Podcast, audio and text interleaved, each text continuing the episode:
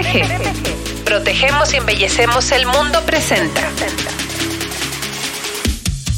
La nueva temporada del podcast. PPG, tu mejor aliado contra la corrosión. En este podcast recuperaremos los aprendizajes de cientos de proyectos en los que tendremos la introspección del equipo de servicio técnico de PPG con más de 90 años de experiencia combinada. Tenemos en cada capítulo una mirada única de todas las aristas en los procesos y tipos diferentes de recubrimientos. PPG, tu mejor aliado contra la corrosión. Bienvenidos. Bienvenidos al episodio de recapitulación de PPG, tu mejor aliado contra la corrosión. En este capítulo especial cerramos nuestra emocionante segunda temporada y damos la bienvenida a un nuevo año lleno de promesas y desafíos. El 2023 nos presentó retos únicos, pero también oportunidades para innovar y crecer. Hoy repasaremos los momentos más destacados de cada episodio, reflejando cómo PPG continúa siendo líder en soluciones contra la corrosión. Entonces vamos a acordarnos qué pasó en cada uno de los capítulos, como por ejemplo el episodio 5. Iniciamos con la señalización horizontal en la infraestructura carretera, explorando cómo PPG contribuye a la seguridad y la durabilidad en nuestras vías. Importante es fomentar la, investigación orientada a la señalización horizontal. Quizás de alguna forma ya lo hemos venido respondiendo en esta plática, pero no sé si quieras profundizar en esto, ¿no? Yo creo que sí debemos de profundizar y tocando varios temas, Pepe. Primero, la calidad de los materiales, o sea, es decir, la calidad del producto que vamos a estar colocando sobre el pavimento. Es un producto, eh, eh, primero comencemos que tenemos diferentes tipos de pavimentos, ya sean flexibles, que son los que conocemos como mezclas asfálticas, o los pavimentos eh, rígidos, que son pavimentos de concreto hidráulico. Ahora bien, eso implica desafíos diferentes para diferentes productos y así este luego tú no me dejarás mentir Quizás puedas platicarme alguna experiencia más adelante de cuando te has enfrentado a la colocación de pintura en una mezcla asfáltica, en un pavimento flexible y la colocación de pintura en un pavimento de concreto. A lo que voy es a lo siguiente. ¿Qué, ¿Cómo secretaría que debemos de tomar en cuenta? Uno, el material que vamos a aplicar, qué necesitamos de él, qué desempeño esperamos de ese material. Eh, dos, la tecnología para aplicar el material, es decir, las prácticas en campo. Y tres, cómo podemos saber nosotros eh, o cómo podemos realizar una adecuada supervisión de eh, ese material que ya fue aplicado. O sea, siento que hay tres, tres momentos muy importantes en este tema. Entonces, la investigación a qué debe estar orientada. Primero, Debemos de pensar que hay que garantizar unas condiciones mínimas de visibilidad al conductor en el día y en la noche. Entonces, aquí la investigación debería de estar orientada, no quiero usar la palabra debe, pero pareciera forzoso, a materiales, mm, digamos, pinturas, cuyas tecnologías nos permitan, por ejemplo, mayor durabilidad, menores ciclos de mantenimiento, es decir, el repintado, en, vías que no han sido o que no requieren de una rehabilitación muy fuerte como un nuevo riego, como que no vayan más allá de un bacheo este, aislado. Entonces, materiales más durables, por ejemplo, que nos permitan hacer ciclos de mantenimiento más cortos, eh, con mejores eh, características de reflexión o, de, o de retroreflexión, según sea el caso. Y eh,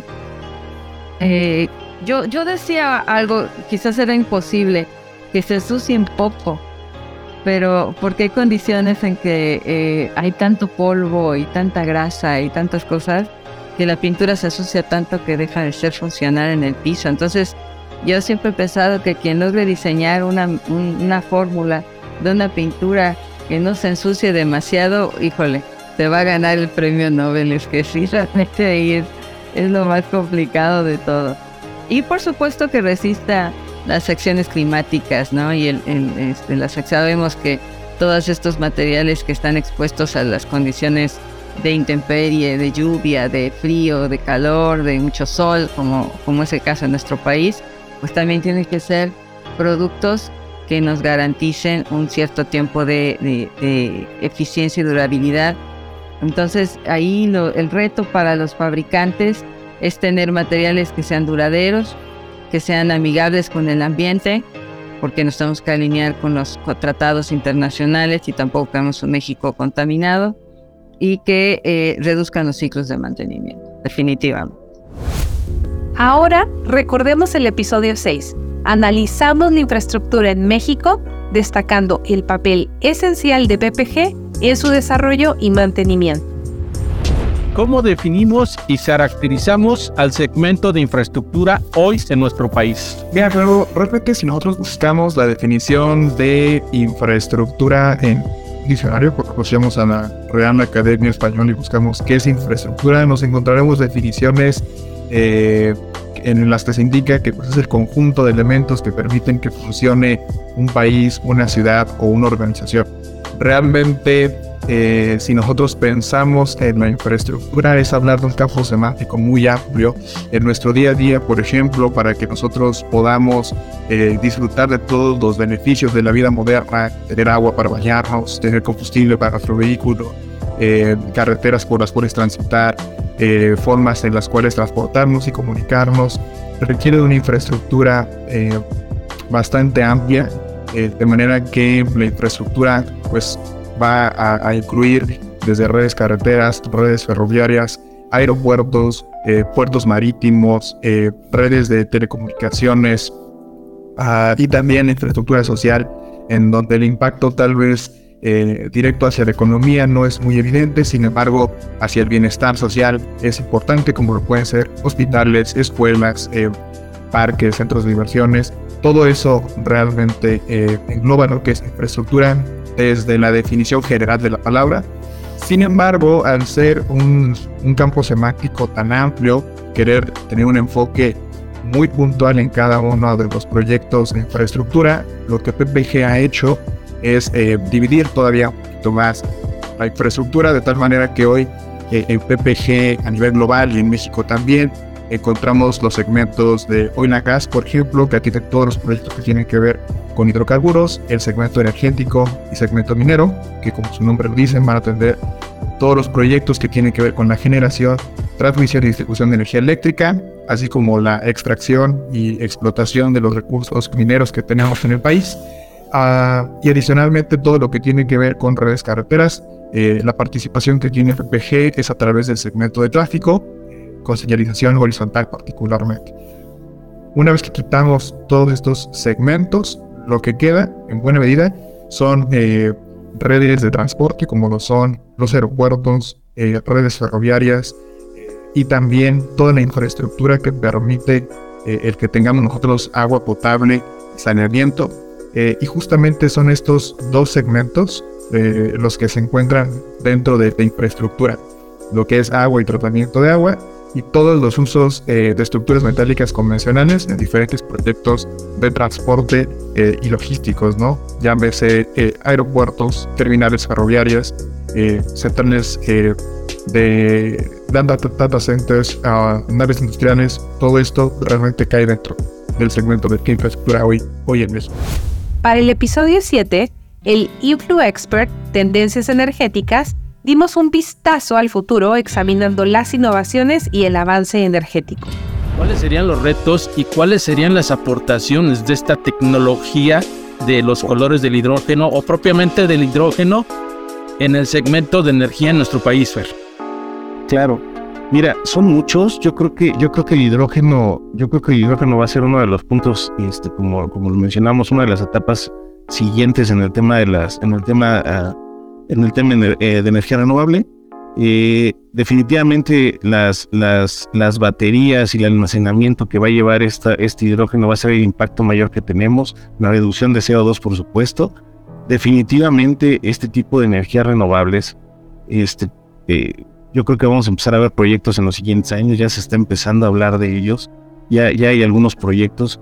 En, en tema de impacto, por ejemplo, en los temas de impacto dinero de atracción de inversiones y prácticamente están hablando de alrededor de unos 60 mil millones de dólares en 15 años, ¿no? Imagínate nada más el impacto que puede traer esto este, al, al, al, mercado mexicano, sobre todo por el, por el uso y el impacto que tenemos que, que, que hacer y llegar este, del uso de energías limpias este, para el uso del 2000, eh, perdón, eh, para el uso de energías limpias para el 2032, es decir, reducir prácticamente nuestras emisiones al 2032.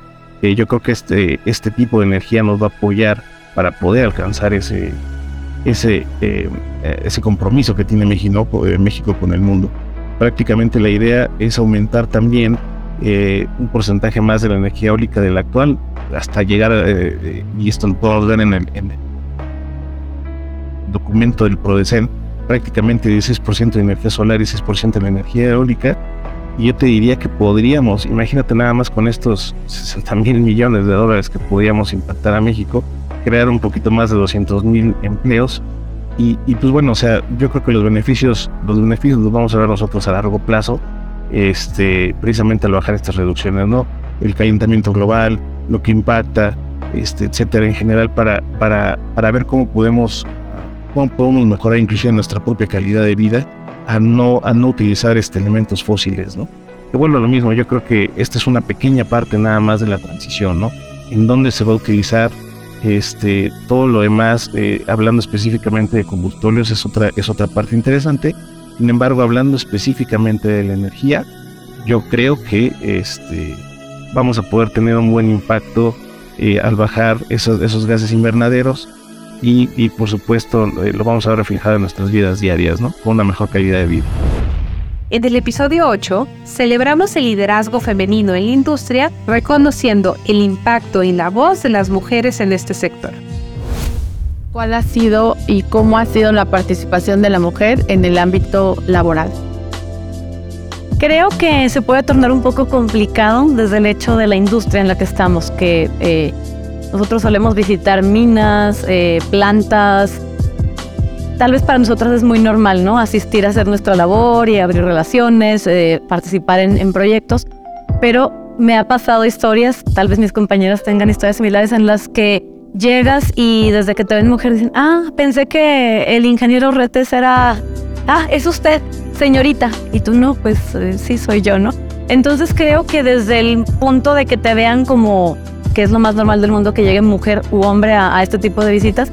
Tenemos retos eh, y bueno, ya lo que sigue es obviamente más enfocado a nuestras capacidades, es decir, cómo llevas una relación, cómo entras a esa planta, a participar en el proyecto, en la especificación, pero desde a veces desde la primera comunicación les puedes sacar de onda y bueno, pues ya después de, de algunos años participando en esto, pues aprendes que ya es, es, digamos que no es tan relevante, ¿no? Esas preguntas de si no eras el ingeniero Retes. Claro, sí, es como esta importancia que normalmente se ha tenido durante muchos años que el hombre participara en estos como roles de la industria. Eh, pues sí, tanto minera, de oil and gas, de infraestructura, y creo que estos años ha tomado relevancia nuestro papel en, participar en estos foros. Así es. Creo que sigue siendo un tema, eh, cuando yo recién entré, yo creo que nos pasó muchísimo y más al inicio, en el que ibas tú con algún cliente y participabas activamente del tema de las aplicaciones, del proceso y de todo, y es, llegabas, le dabas soluciones al cliente y todo, y luego decían, no, es que yo sigo teniendo dudas. O sea, y podía ir alguien más que fuera un compañero, como dice Isa, y le puedo decir exactamente lo mismo que yo le decía y él se quedaba tranquilo. O sea, ha sido como, yo creo que ese reto en irles cambiando como ese pequeño chip de que nosotras también estamos para solucionar, nosotras conocemos al interno y podemos acercarte con todas las áreas de la compañía que al final del día van a ayudar a resolver. Este ha sido un reto, sin, em, o sea, sin embargo, eh, lo hemos logrado llevar. Eh, llevamos ya yo creo tres años llevando cuentas nacionales, incluso tenemos cuentas que son globales, algunas de ellas. Y el apoyo que hemos brindado ya no es solamente para nuestros clientes aquí en México, sino también en otras partes del mundo. A mí me ha tocado dar apoyo en Filipinas para una cuenta que está en México, entonces gestionar todo ese tema y que el cliente te tenga la confianza para buscar es lo que al final del día nosotros estamos tratando de empujar hacia con ellos. Creo que la mujer ha tratado de romper paradigmas, sin embargo, falta mucho por hacer. Ya yo tengo más de 10 años de experiencia en la industria. Por formación soy ingeniero químico y desde la formación de universitaria era muy raro ver mujeres, ¿no? Dentro, estudiando este tipo de carreras. Sin embargo, ha ido cambiando la percepción gracias a la apertura que tienen muchas compañías, muchas empresas, y unas de esas, pues, PPG, toda la inclusión que tiene, el valorizar a la mujer, eh, darle este exposure, esas oportunidades. Sin embargo, sí nos ha pasado, eh, yo me atrevo a decir que la mayoría de las cuentas que nosotros llevamos están enfocadas a industrias eh, de petroquímica, de infraestructura, en donde tu cliente o la persona que tú vas a visitar son hombres, el 80%, ¿no? Me ha tocado tener muy poca participación con ingenieras mujeres, con mujeres a cargo de obra, mujeres residentes, es mínima la participación. Sin embargo, creo que estamos haciendo ya un movimiento de hacer este llamado de decir nosotras también somos igualitarias, podemos tener un cargo de liderazgo, vicepresidencia, gerencia, dirección y lo podemos desempeñar, pero todavía hace falta mucho o falta mucho camino por recorrer para poder lograr más allá de lo que creo que la mujer se puede posicionar, ¿no? Claro. Sí, creo que toman puntos súper importantes eh, porque justo eh, va de generación en generación como todo este push que se ha estado haciendo, eh, sobre todo como estos años que ha tomado relevancia, el que ya tengamos eh, pues voz y voto para ciertas industrias donde antes no se tenía y eso también eh, desde mi lado creo que lo agradezco porque nos abren puertas en donde ya no es tan complicado entrar, sí requiere un trabajo que en teoría esperemos y en, en un futuro ya no se tenga que hacer tanto, pero, pero es más fácil el plano que nos dejan para nosotras pues poder sobresalir y tener e, este tipo de posiciones, ¿no? En una industria donde normalmente justo eh, o eres ingeniero o siempre dirigen toda la atención hacia el hombre y ahora he notado un poco ese, eh, pues, como diferenciación en donde también la mujer toma importancia. Fíjate que mm, ahorita que lo mencionas, en diferentes empresas eh, yo he notado, ahorita ya en menos proporción, pero anteriormente tú veías una vacante y daba como todas las aptitudes que necesitabas cumplir y sexo masculino, ¿no? Y en el lado comercial era en donde más lo veía. Afortunadamente creo que PPG es una de las empresas que se va renovando, que da apertura a este tipo de inclusión y, eso es muy bueno porque nos permite trabajar con diferentes personalidades, como lo decía Liliana, ella trabaja con gente de Filipinas, desde ahora con gente de Estados Unidos, nuestros homólogos, que también eso es inclusión, ¿sabes? El poder trabajar con un equipo variado, eh, diferente en diferentes capacidades y aptitudes. Y PPG es de estas empresas que tú ves una vacante y nunca viene cerrado a un sexo. Y eso a nosotros nos da pues apertura de seguir creciendo dentro de la compañía, seguir desarrollándonos como mujeres, teniendo más oportunidades. Em, y bueno, eso, eso hay que reconocerlo porque pocas empresas se están atreviendo a hacer esto y, y PPG pues es una empresa que, que lo hace. En el episodio 9 profundizamos en la relación entre PPG y la industria metal mecánica, destacando las soluciones avanzadas en protección y acabados. ¿Qué soluciones tenemos para la infraestructura en sí que también favorece a que un espacio de trabajo como este, donde hay tantos procesos, lo dijimos hace un momento, tan críticos como los que hay en la industria, ¿cómo, cómo acompañamos a nuestros clientes en este sentido, Rubén? Claro, Sara, eh, pues alguno de los, de los procesos que llegan a ocurrir justamente en, en, la industria metalmecánica eh, para el curado justamente de las pinturas que se aplican sobre las piezas que se están fabricando. Eh, es un proceso de combustión en alguna, en alguna este, cabina de combustión o en algún horno eh, que permite aumentar la temperatura del, recubrimiento y hacer que alcance el curado total. Esto lo encontramos en la industria automotriz, principalmente con cabinas de combustión, pero también lo podemos encontrar en algún, proceso de industria metalmecánica. Este tipo de, horno eh, pues representa obviamente un, riesgo en caso de que llegue a haber un contacto con el personal que se encuentre trabajando cerca del área.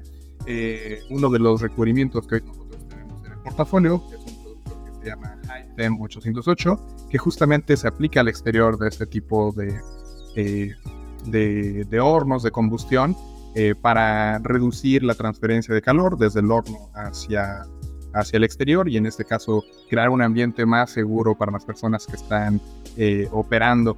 Eh, desde el punto de vista de corrosión, en general toda la estructura metálica de una nave de proceso está sujeta a procesos de corrosión, que no es otra cosa más que el contacto del acero al carbón o de cualquier forma de acero con, con su medio circundante ¿no? y con la humedad que se encuentra presente.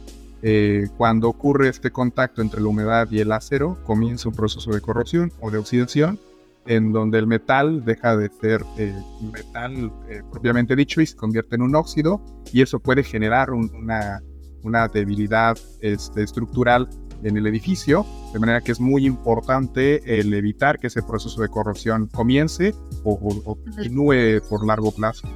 Entonces, a través de una selección correcta de protección anticorrosiva, a través de recubrimientos, por ejemplo, se puede evitar eh, justamente este proceso de corrosión que puede ocurrir en la estructura metálica, pero también pudiera ser en eh, tanques de almacenamiento de este, lubricantes, de agua eh, o de algún otro producto que nos podemos dar cuenta del riesgo que implicaría si tuviéramos una picadura en ese tipo de, de infraestructura y una fuga, ¿no? De probablemente algún algún líquido, algún fluido que pudiera ser agresivo eh, en el ambiente contra las personas que están operando en el área.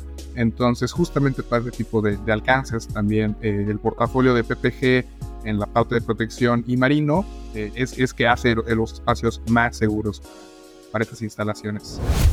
Episodio 10. Exploramos cómo PPG interviene en la especificación e ingeniería de proyectos industriales, aportando su expertise técnico.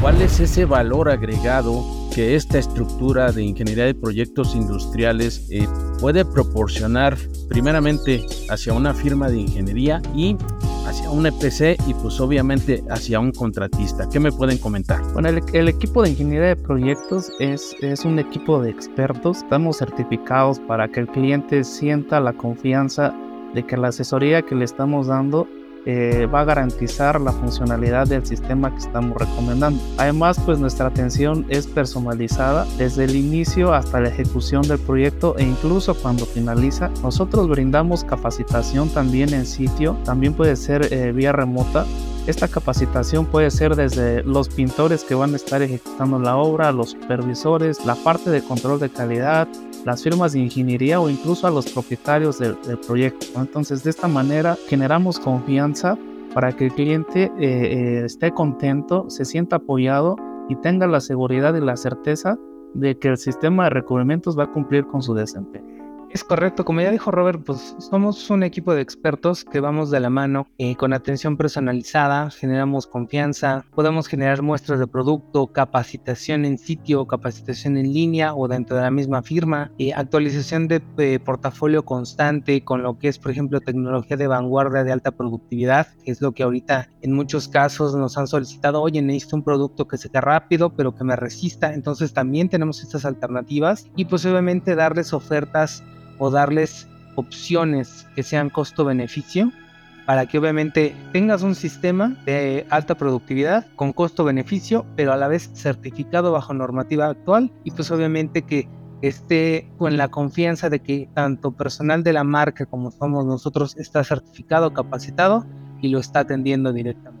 Sí, eh, como ya lo mencionaban mis compañeros, prácticamente es de suma importancia esa capacitación previa al arranque de cualquier proyecto. Como ya lo mencionaron, pues la parte de, realizar las muestras de referencia, las muestras testigos son importantes igual para la capacitación de nuestros clientes y además que el, cliente conozca el sistema que se va a aplicar. Estas muestras que, que generamos nosotros, pues básicamente generamos confianza en nuestros clientes y además entienden ellos el proceso que deben de seguir al, aplicar estos recubrimientos. Es muy importante detallar todo lo que han comentado ustedes desde la parte del análisis del, proyecto, eh, todas aquellas vertientes bajo las cuales se va a desarrollar el proyecto, todos aquellos vértices que eh, implica el entender este, el por qué recomendar un sistema con esas tecnologías que, que ya ha comentado Dani, el darle esa confianza a nuestro cliente al final del día para que Él eh, nos pueda apoyar también brindándonos todas aquellas eh, oportunidades bajo las cuales se está desarrollando este proyecto. Y así también entender que el, el seguimiento puntual y la verificación de proceso que se realiza por este equipo desde el tratamiento de la firma de ingeniería, el tratamiento del, del EPC, el, el, el tratamiento del contratista, ese relacionamiento que estamos teniendo con todos y cada uno de ellos y eh, en todas y cada una de las etapas que lleva un proyecto. Yo le hago la atenta invitación a todas aquellas firmas de ingeniería, a todas aquellas compañías EPC y a todos aquellos contratistas que cuentan con una infraestructura aquí en PPG que los puede ayudar al desarrollo de, de sus proyectos. Este es el equipo de Ingeniería de Proyectos Industriales. Estamos a sus órdenes. Episodio 11. Descubrimos las formulaciones inteligentes de recubrimientos en contacto con agua. Una revolución en la protección y el rendimiento. ¿Cómo podemos considerar el término de sustentabilidad en un recubrimiento? El concepto de sustentable hace referencia al diseño que satisface las necesidades humanas mediante la funcionalidad, la estética además de respetar la naturaleza y garantizar los recursos para, la para las generaciones futuras. Actualmente pues sabemos que el planeta está eh, pues en condiciones ya deplorables por lo tanto, ahorita la tendencia es que tengamos recubrimientos sustentables, los cuales garanticen que las generaciones futuras puedan tener todos estos tipos de recursos, ¿no? Entonces nosotros tenemos que pues, racionalizar este uso y el diseño sustentable de recubrimientos está metido en este aspecto. Se rige, de hecho, un diseño sustentable bajo ciertas reglas para asegurar la efectividad y la autenticidad de las prácticas, porque pues si no tuviéramos alguna reglamentación, pues obviamente nos, no podríamos definir cómo es un recubrimiento sustentable. Y pues bueno, algunos de los aspectos que se toman en cuenta para definir a un producto como sustentable son el proceso de fabricación. ¿Qué es esto? pues que se utilicen energías verdes para la fabricación, ¿no? Eh, las materias primas son un aspecto muy importante. En este caso se debe contar con certificados verdes por parte de los proveedores. De dónde provienen estas materias primas es muy importante para que al final nosotros podamos definir que tenemos un producto sustentable. Se da mayor prioridad a la materia local, a la materia prima local. ¿Por qué? Pues porque entre más kilómetros se recorra para poder entregar un material o una materia prima en planta, pues obviamente se genera mayor contaminación, mayor huella de carbono, lo que provoca pues obviamente que un producto no sea sustentable y que al contrario esté contaminando más, ¿no? Entonces todo este tipo de cosas se deben tomar en cuenta. También se toma mucho en cuenta que los materiales o las materias primas que se usen para producir un producto sean provenientes del reciclaje, pues como lo hacemos también en COMEX, ¿no? Este tipo de aspectos se toman mucho en cuenta ya en la empresa. También eh, se toma en cuenta el eliminar los químicos tóxicos, todos aquellos materiales que puedan dañar eh, ya sea al ser humano o al ambiente, se deben de eliminar. En este punto, pues obviamente también es un punto a favor de los productos para considerarlos sustentables. Considerar el periodo de vida del producto entre más vida se le dé a un producto, pues obviamente va a ser más tardío su desecho entonces pues obviamente tendremos menos desechos entre más vida tenga un producto. Así cualquier, cualquier objeto, cualquier eh, elemento, cualquier pintura que se pueda formular, pues debe de hacerse desde una mirada sustentable. Esto es nada más la toma de decisiones, estrategias para optimizar cada parte del ciclo de vida, por ejemplo, del producto, de la producción, el uso. Eh, la sustentabilidad engloba muchos aspectos, no es solamente un, un aspecto, son todo este conjunto. Y pues bueno, como regresando un poco a lo que estaba comentando de la pregunta anterior, nosotros aquí hacemos las formulaciones tomando en cuenta ya todos estos puntos y efectivamente, aparte de todo esto, nos fijamos mucho en las especificaciones o en los requerimientos del cliente, como comentamos. Si el producto va a ir para ah, pisos, pues obviamente debe tener características diferentes a un producto que va a ser para altas temperaturas, por ejemplo, o un producto que va a estar en, en oil and gas. Las, las especificaciones son diferentes, pero lo, lo prioritario es la sustentabilidad. Cuidamos todos estos aspectos que sí son general para cualquier tipo de, de segmento y a la vez, pues obviamente el desempeño, el desempeño que nosotros pues obviamente corroboramos con pruebas en el laboratorio y con diseños también diferentes, pero siempre, siempre tomando en cuenta estos aspectos de la sustentabilidad. Si recordamos el episodio 12, hablamos sobre las certificaciones AWWA y NSF para recubrimientos sustentables, un paso adelante en responsabilidad ambiental qué es, qué es eh, la AWWA, qué hace la American Water Works Association y cuál es su alcance. Sí, Rubén. Eh, la AWWA es la asociación de tipo internacional que a través de estándares, como tú ya lo definiste, eh, regula eh, y especifica el tipo de recubrimientos que debemos de usar nosotros como fabricantes de, pintura en proyectos hídricos, este, ya sea por el interior de, de acueductos, de tuberías o de ductos que transportan en este caso agua eh, potable. Eh, esta asociación este, también está vinculada o está ligada con temas de investigación, temas de estudio, que em, a través de, de, este organismo, pues los fabricantes de pintura eh, realizamos el diseño de nuestros recubrimientos, de nuestras pinturas, para que cumplan con estos estándares de tal manera que este, podamos asegurar que la calidad del agua que se entrega a través de, estos ductos de estos este, acueductos pues tenga lo que nosotros requerimos y que principalmente el agua eh, no esté o no, no esté reaccionada principalmente con el tipo de recubrimientos que nosotros usamos. Esta asociación es de vital importancia hoy en día a nivel mundial ya que este, a través de sus especificaciones pues nosotros tenemos que cumplirlas y, como ya dije, asegurar que la calidad del agua, que en este caso la población de México tendría que usar para beber o para usos múltiples, pues sea lo que necesitamos. Eh, fue creada en 1881 y este, el, propósito pues es, ya dijimos, los estándares referentes a proyectos Buenísimo, dije, muchas gracias. Y ahorita comentaba usted em, el tema de eh, la calidad del agua, ¿no? Justo uno de los grandes retos que hoy tiene nuestro país en materia hídrica es el hecho de que el agua que llega a nuestros domicilios, mencionábamos primer episodio, el 40% de los habitantes de México registran que es agua que no es pura y cristalina completamente y de ahí que haya este temor a consumir el agua de la red municipal, ¿no? En ese sentido, creo que NSF también es un organismo eh, muy relevante en cuanto a calidad del agua. Y no sé si nos guste platicar antes de entrar a, revisar cada uno de los estándares. Eh, ¿Qué hace NSF? ¿Cuál es su alcance? ¿Cuándo, ¿cuándo aplica eh, alguno de los estándares de NSF a temas de agua? NSF también es un organismo internacional que regula a través de, estándares eh, la aplicación de recubrimientos en instalaciones eh, que tienen que ver con el tratamiento del agua potable. Está referida principalmente a recubrimientos ya sea de tipo epóxico los que normalmente manejamos este, bajo este estándar y que no sean reactivos, como ya lo dije anteriormente. Es decir, que no, vamos a decirlo así, generen sustancias al estar conteniendo el fluido, en este caso el agua. Este, bajo este parámetro, bajo esa definición, este, que ese recubrimiento que se coloque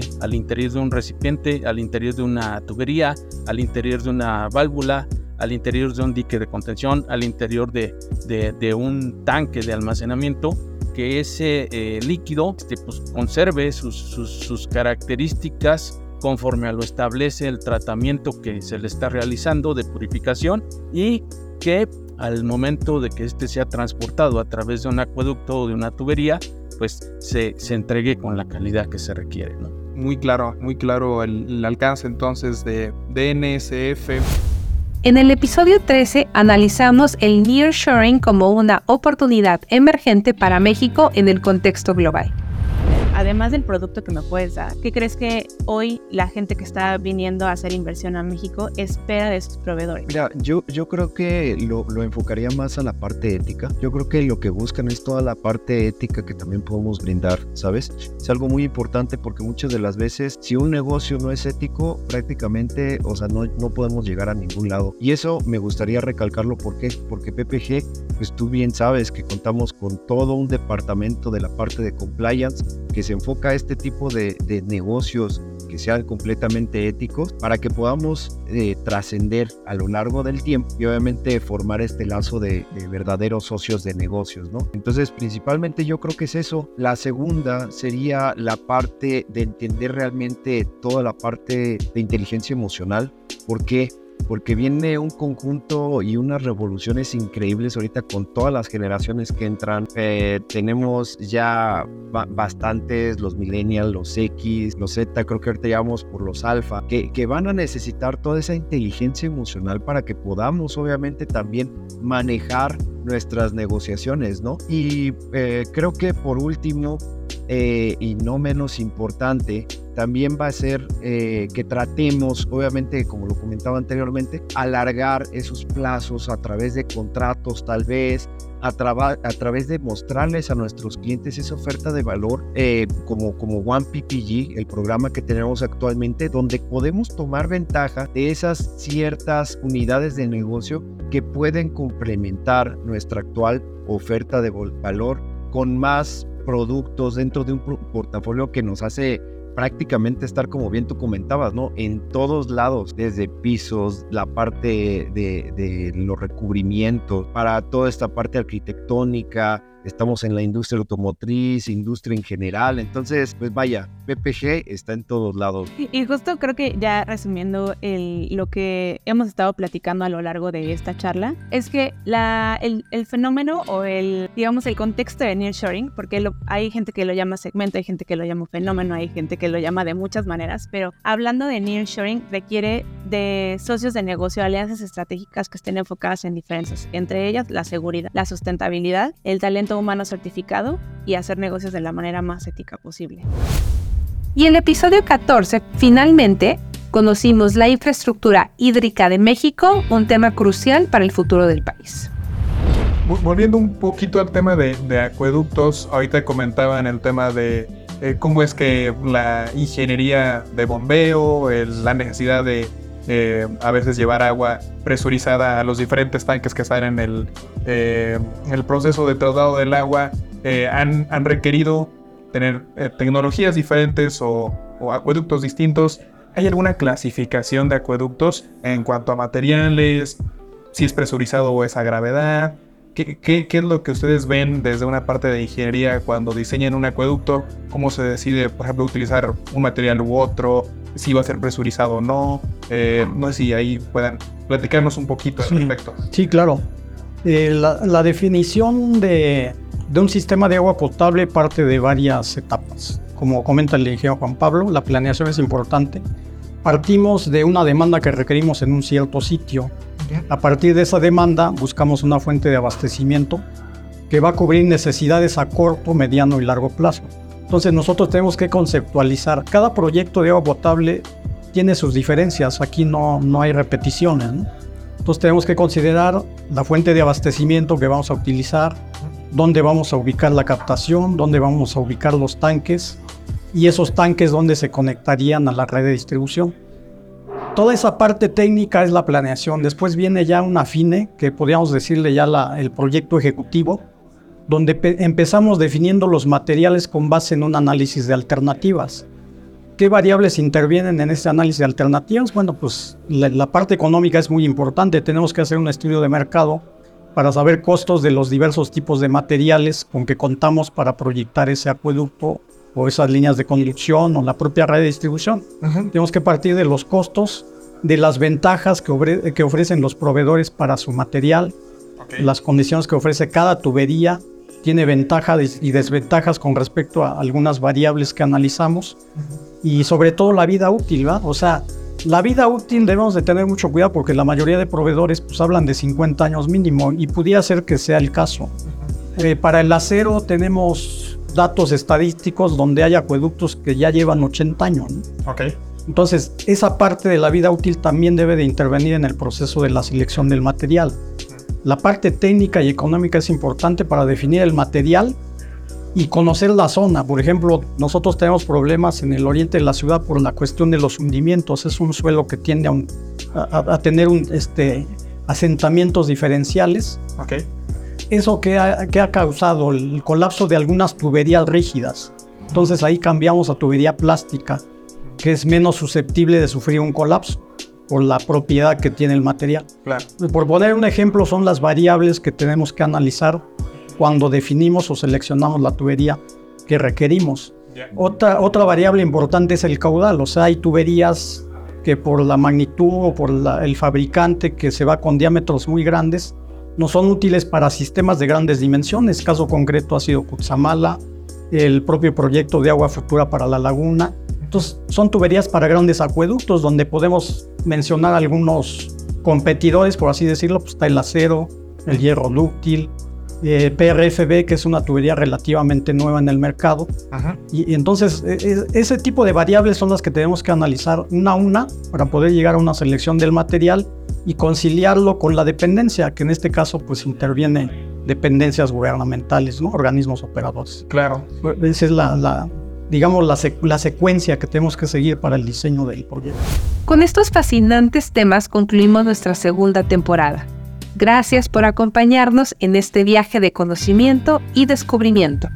Estén atentos para la próxima temporada de PPG, tu mejor aliado contra la corrosión, donde seguiremos explorando el mundo de la protección y la innovación. Hasta la próxima. PPG. Protegemos y embellecemos el mundo presente. La nueva temporada del podcast. PPG, tu mejor aliado contra la corrosión.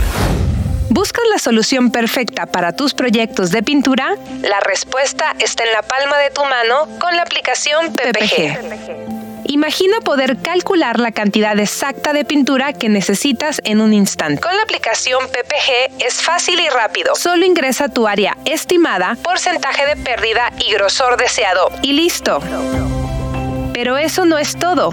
Descubre el poder de nuestro comparador de pintura, donde podrás explorar opciones de los principales fabricantes y elegir la pintura perfecta para tu proyecto. Además, nuestra guía interactiva te ofrece recomendaciones de productos específicos para diferentes industrias. Ya sea que pintes tu hogar, tu negocio o cualquier otro lugar, encontrarás las mejores soluciones con un solo toque. Y eso no es todo. Mantente al tanto de las últimas noticias y eventos. Accede a toda la literatura de nuestros productos y descubre lo que PPG tiene para ti. Descarga la aplicación PPG ahora mismo y lleva el poder de la pintura en tus manos. PPG, protegemos y embellecemos el mundo. Disponible en Android y iOS.